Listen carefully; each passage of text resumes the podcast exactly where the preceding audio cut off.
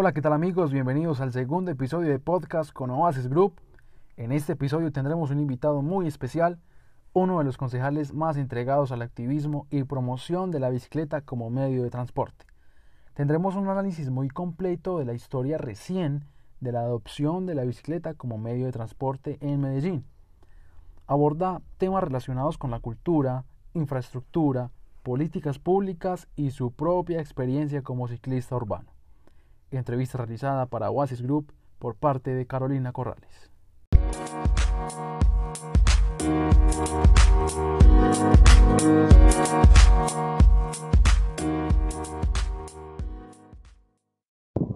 ¿Qué fue lo que me dijiste del tiempo de cuánto nos demoramos para yo organizar? Es que tengo pendiente una cita más tarde. Por ahí 20 minuticos mientras hablamos y Lina te toma la foto, pues vos sos rápido. Por eso, sí, en media hora, de aquí a Sí, media hora de aquí a media hora salimos, no te preocupes. Entonces, bueno, como te contaba, hay muchas cosas que me gustaría hablar con vos en la bicicleta, de la bicicleta y pues de la movilidad sostenible en Medellín.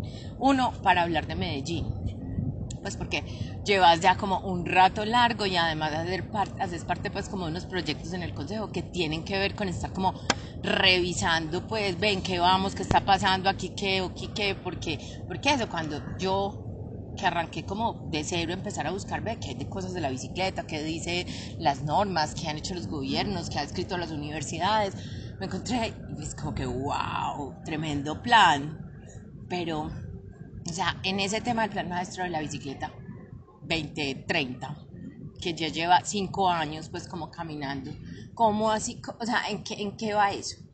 A ver, estos planes, te lo digo como desde la frustración del urbanista. No como el urbanista uno planea, ¿cierto? Y no solo ese, todo. Y no solo acá, sino en todo el mundo, ¿cierto? Tú te haces grandes planes. Los planes sirven como unos nortes, como unas guías, sirve como una especie de acuerdo, y pues que eso posteriormente es refrendado por una cantidad de firmas de alcaldes metropolitanos, en este caso, entonces, el plan te da una meta. Obvio, no se logra. Pero la idea es llegarle a lo más posible. Exacto. Entonces, o sea, de entrada que, que no, no se cumplió, no, no se ha cumplido del todo, pero sí nos puso un norte que se ha seguido ¿sí? de una manera más lenta de la que uno esperaría, pero que es finalmente la manera que hemos conseguido. Porque, eh, porque estamos ante un tema que es un cambio de paradigma. No me refiero al uso de la bicicleta, me refiero a- al uso de la ciudad. ¿Entiendes? Ujú. ¿Por qué? Porque hemos llegado pues a unos niveles eh, eh, demográficos nunca antes vistos, unos niveles de contaminación, de congestión, de escasez de suelo, de presión sobre los recursos naturales, que surgen casi todos los problemas del mundo surgen de las ciudades. Entonces estamos enfrentando a un nuevo paradigma de cómo es ser ciudadano, cómo es comportarnos en la ciudad y eso incluye el cómo nos movemos en la ciudad. Entonces la gente desearía la revolución de la bicicleta o la revolución del peatón y eso suena súper bacano en discursos, ¿sí? y eso da un montón de likes en redes sociales, pero la verdad es que los cambios, eh, digamos, de paradigma y su, y su materialización en la ciudad son cosas que toman tiempo y que requieren consensos. ¿sí? Entonces, el consenso hace cuatro años cuando elegimos al alcalde Federico Gutiérrez fue, vamos a duplicar la cantidad de ciclorrutas que hay en la ciudad, ¿cierto? de kilómetros de ciclorruta. Ujú. Por eso, porque la gente votó por eso, lo refrendamos en un plan de desarrollo y se construyeron. Entonces, pero de pronto si Federico hubiera dicho, eh, eh, o cualquiera, no, es que vamos a quitar los carros y ya solo se puede montar en bicicleta, pues no lo hubieran elegido. Entonces la revolución no hubiera sido posible. Entonces en estos sistemas democráticos yo le creo es al, reformismo, no a la revolución. Y por lo mismo tema de la democracia, que cada vez se vuelve más compleja y más participativa, también se vuelve cada vez más lenta la toma de decisiones. Ahí nos enfrentamos un problema. Y es que el momento ambiental, el momento urbano eh, requiere eh, cambios veloces y el sistema público y democrático está diseñado para ser cada vez más lento. Y ahí nos enfrentamos a una paradoja increíble. que, que no sé, que no tengo respuesta a ella. Pero cada vez necesitamos actuar más rápido porque estamos embalados, pero cada vez actuar significa más y más cosas, y más consultas, y más preguntas, y más tiempos, y más normas, y más revisiones. ¿sí? Y ahí hay un, ahí hay un problema. Eh, entonces, para decirte que yo pienso que sí hemos ido avanzando en la dirección, creo que eh, en el tema particular de la bicicleta, eh, la alcaldía anterior le dio un impulso que nadie nunca le había dado antes y espero que el tiempo se lo reconozca, ya que eh, la gente aún no. Mm, y creo que el discurso de la movilidad sostenible y en particular del uso de la bicicleta ha ido calando. Todavía tiene muchísimos detractores. Todavía, eh, obvio, la bicicleta no es tan popular como la motocicleta o el automóvil, pero ha ido ganando espacio en la agenda pública, en la agenda mediática, en la sección vial, ¿sí? en, en, el discurso de, de ciudad y, con esto termino, se ha ido volviendo en un símbolo y eso convirtiendo en un símbolo. Y eso me parece que es eh, muy fuerte, ¿cierto? Porque no es solo el tema de la bicicleta o la movilidad sostenible, es la bicicleta como un símbolo de esa nueva ciudadanía. Y eso yo, en Medellín se materializa y se ve, ¿cierto? Creo que hay un, un símbolo interesante que va, va, insisto, más allá de, de la calidad del aire o de la movilidad sostenible. Listo. Me explayo un poquito. No, no, no, no, tranquila. Eh, contame un poquito, porque pues debes saber como así de muy de primera mano, nosotros, en, ¿cómo estamos de ciclorrutas en Medellín? O sea, uno ha visto que esto ha crecido, sí. y ha crecido mucho, y ha crecido pues por lados que uno antes no se imaginaba. Sí. Digamos que pues hay zonas como el poblado que siguen siendo como más difíciles, pero que Las Vegas ahí va, Guayabal pues hay, La Picacha claro. está, las universidades.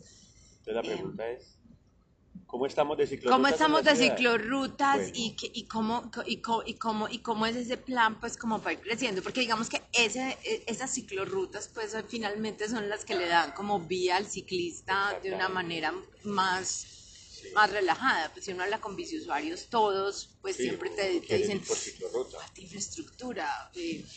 De acuerdo, entonces mira, eh, en Medellín ¿Te puedo dar como respuestas así largas, conversado pues? Sí, sí absolutamente. En Medellín la bicicleta no era un tema hasta hace poco. Entonces, precisamente por eso, durante cuatro administraciones de Medellín, me refiero a Luis Pérez, Sergio Fajardo, Alonso Salazar y, y Aníbal Gaviria, uh -huh. realmente la bicicleta no era un tema de la agenda pública, entonces no hubo nunca mucho afán por construir ciclorrutas, no había grandes dolientes. Entonces en todo ese tiempo se hicieron en Medellín 45, 49 kilómetros de ciclorruta en 20 años. Uh -huh. 20 años. Desde hace unos 10 años, en 2010, empieza en Medellín el activismo por la bicicleta. Y ese activismo lo que consigue es que dos, tres años después, cuatro años después, ya el tema de la bicicleta fuera parte de la agenda pública. Trajeron, los artistas lo lograron, trajeron a Medellín el Foro Mundial de la Bicicleta. Uh -huh. Hicieron e hicimos, porque yo hacía parte de todo ese como un muy buen trabajo mediático, académico, eh, eh, simbólico en las calles, pintamos ciclorrutas, pintamos nos movimos y entonces ya en las elecciones siguientes, cuando llegó Aníbal, de, después de Aníbal Gaviria, en las elecciones siguientes ya todos los candidatos tenían que hablar de ciclorruta. Y era un poco quién da más. No, yo propongo 50 kilómetros, no, yo 80, yo 100. Entonces, sí, entonces es un logro gigante del activismo y de la, y de la academia, porque creo que trabajaron, trabajamos juntos en eso, se vuelve un tema de agenda pública. Y eso parece irrelevante, pero no, porque eso es realmente eh, lo que compromete la voluntad de los gobernantes. ¿cierto? Entonces, ¿quién ganó la alcaldía? El que dijo 80 kilómetros de ciclorruta. No digo que ganó por eso, pero ganó el que dijo que iba a hacer más kilómetros de ciclorruta, Federico. Y le metió realmente mucha voluntad a hacerlo. Entonces pasamos, como te digo, de 45, 49 kilómetros, pasamos como a 110, 120, se me, se me pierde el número. Que es Durante 20 un, años, un salto grandísimo. durante 20 en años años. 50, ¿sí? Y en 4 años hicimos 60 más, ¿sí? O sea, desde el punto de vista de ahora. Entonces, ha crecido mucho, ¿sí? Yo esperaba que esta alcaldía fuera mucho más ambiciosa, pero no lo es, lo que demuestra que todavía el tema genera pues como, como reticencia. Pero sin duda ha habido un crecimiento importante. Ahora, ¿cómo está la red y qué le, cierto, como qué le falta? La red digamos que se ha ido, se ha ido tejiendo. Ha ido conectándose. Eh, hemos intentado que se privilegie la, la conexión con las estaciones de metro. Hemos eh, pretendido que se conecten todas las universidades. porque El público uni- universitario es un público clave para el uso de la bicicleta. En ese sentido ya, ya no nos está faltando creo que ninguna universidad, porque ya se empezó la ciclorruta que conecta la Nacho con la, con la de Con Antioquia. la Antioquia. ¿sí? Eh, y la ciclorruta ya sube hasta la Universidad de Medellín también. Sí.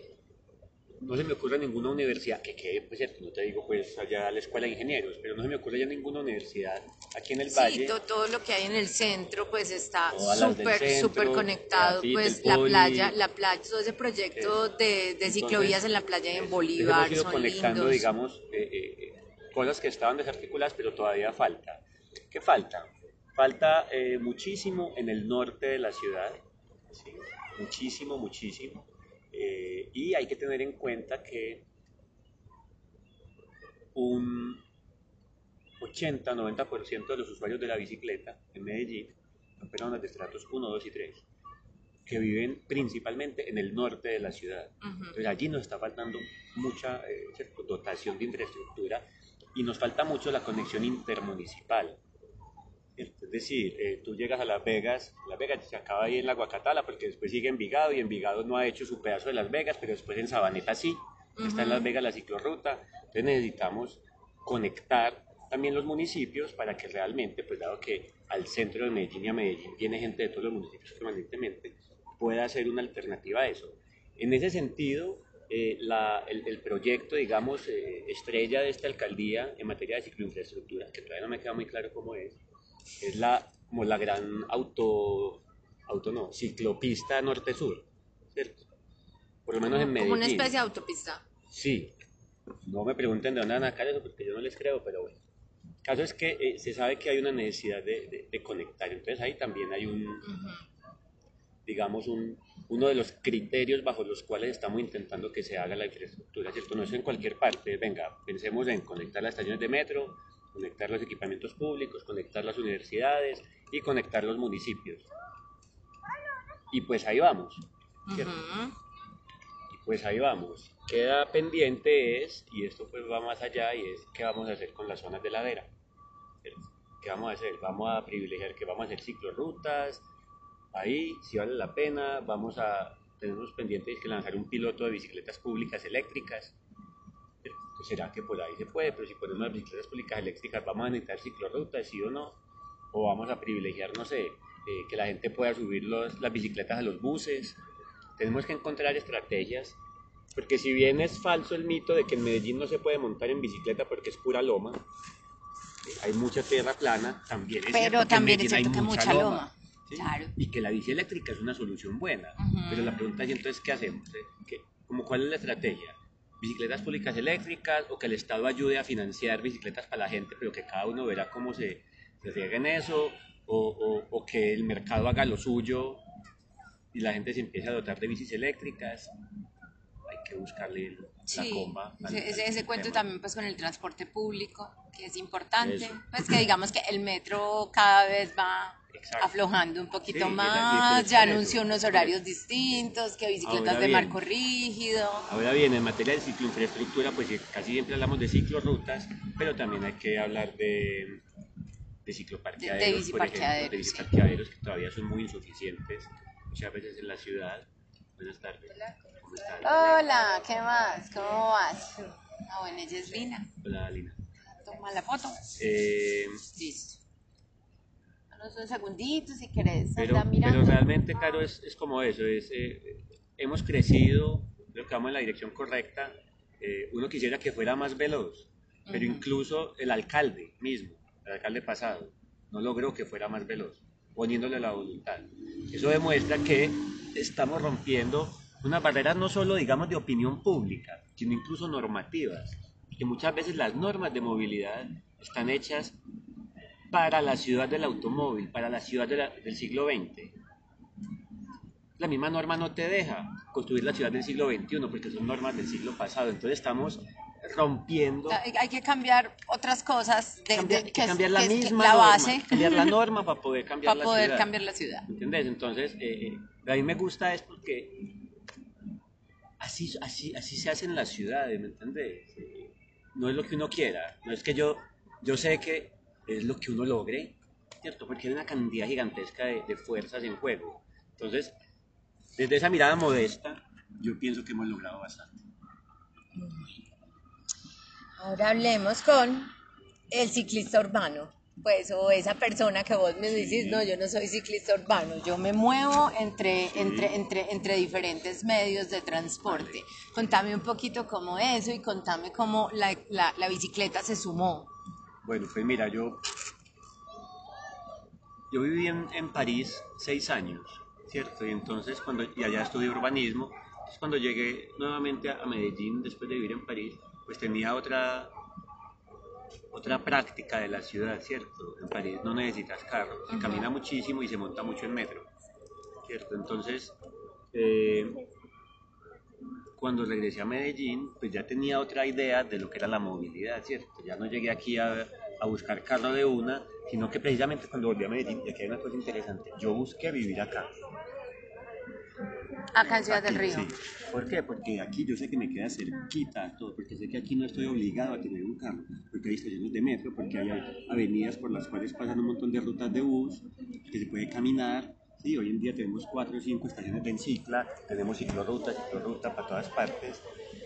Entonces, desde el mismo lugar en el que uno elige vivir, ya hay una... O sea, el lugar donde vivís casi que te forja una movilidad, te, te, obliga, ¿cierto? Ahora, no todo el mundo tiene la fortuna como yo de escoger el lugar en el que vive, ¿cierto? Entonces yo, yo lo hice. Entonces ya una vez estando acá, era como relativamente eh, fácil y obvio, ¿sí? Eh, entrar en el cuento de la bici. Máxime, y ahí fue pues como digamos el descubrimiento que de aquí, de Ciudad del Río, era que salía hace 10 años, los miércoles a final de mes, la fiesta de la bici, que era la congregación de todos los colectivos ciclistas. Sí, yo un día recién llegado a Medellín, ¿cierto? Salí un día de mi casa, un miércoles por la noche, y había 2.000 ciclistas ahí. Y yo, ¿qué pasó acá? No, que estamos uniéndonos para que la bicicleta. Y yo, ¿a ah, qué chimbatín? Fui por mi bici y me pegué. Y ahí entré al activismo de la bici, ¿cierto? Y empecé precisamente a, a usarla para mis desplazamientos, desplazamientos tradicionales que eran de aquí a Ayafit. No había ciclorruta en esa época, pero pues de aquí a Ayafit, son 15 minutos en bici todos los días, que era donde yo trabajaba. Entonces adquirí el, ese hábito. Pero nunca, nunca he creído que uno tenga que ser como casado con un solo modo de transporte. Es que la, la gracia y la tendencia es la multimodalidad. Entonces, según lo que yo necesite, pues elijo mi modo de transporte, ¿cierto? Probablemente si voy a salir a, o sea, a, pasear con mis seis tías, pues necesito una van. Y si voy a salir a comprar la leche, pues necesito caminar y ya. Entonces, eh, uno sí puede privilegiar ciertos modos, uno puede intentar desincentivar algunos modos, pero no se trata de ser el de la bici, el del metro, el, del bus, el del carro. Hombre, si tenemos tantas opciones, si pensamos racionalmente el uso de la ciudad, seguramente las opciones van a ser diferentes y las vamos a utilizar según el momento. Entonces, si bien soy defensor de la bicicleta, creo que le he trabajado bastante al tema, no pretendo que sea la revolución de la bicicleta y que pasado mañana todo el mundo va a estar montando en bicicleta, no creo en eso. Creo que el proceso será gradual. Bueno. Y hay otro tema que nosotros tocamos aquí y es el, pues como, como la existencia o abrirle espacio en las empresas, lo que te contaba, a la, a la bicicleta y a la movilidad sostenible. sea, ¿crees que las empresas tienen espacio y deben pensar en eso y deben empezar como a mirar el cuento? Sí, eh, en particular las empresas o las instituciones, porque no, no creo que nos refiramos solo a empresas, las instituciones de cierto tamaño. ¿sí? Pues porque digamos que la microempresa con, con cuatro empleados, pues que, lo- que los vas a obligar a, a- a tener un plan de movilidad sostenible, ¿me entendés? Sí podrían y bacano, pero yo creo que ahí no está el, el- el blanco. Yo creo que una institución que genere 200, 300, 1000 desplazamientos Diarios.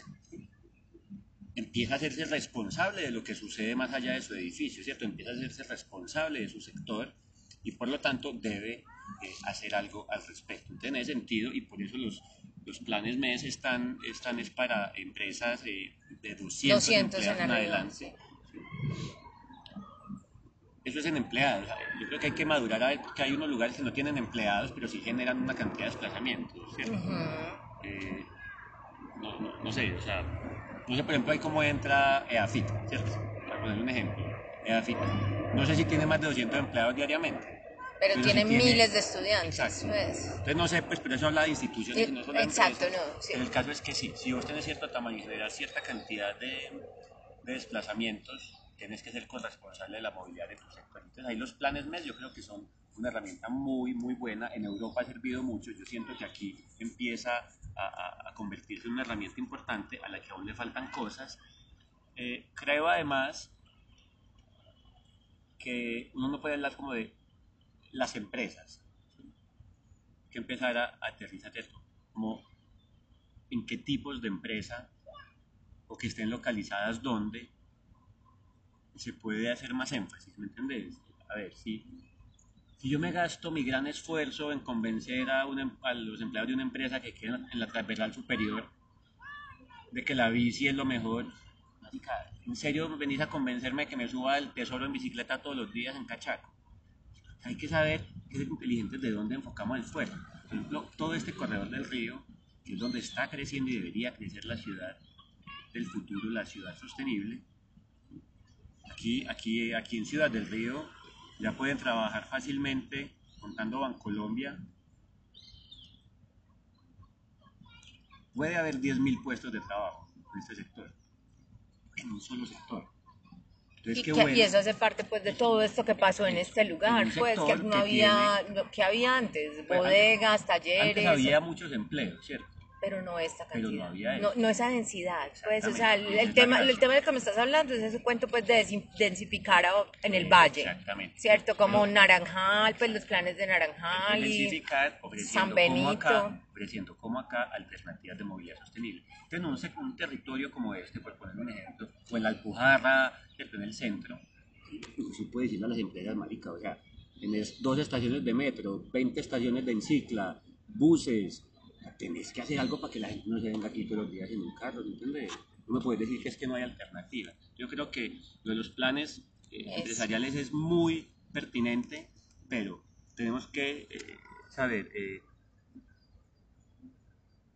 priorizar mejor algunas empresas o sectores y segundo, tenemos que desarrollar muy buenas herramientas de seguimiento, porque hoy en día sabemos cuántas, cuántos planes se han formulado, ¿sí?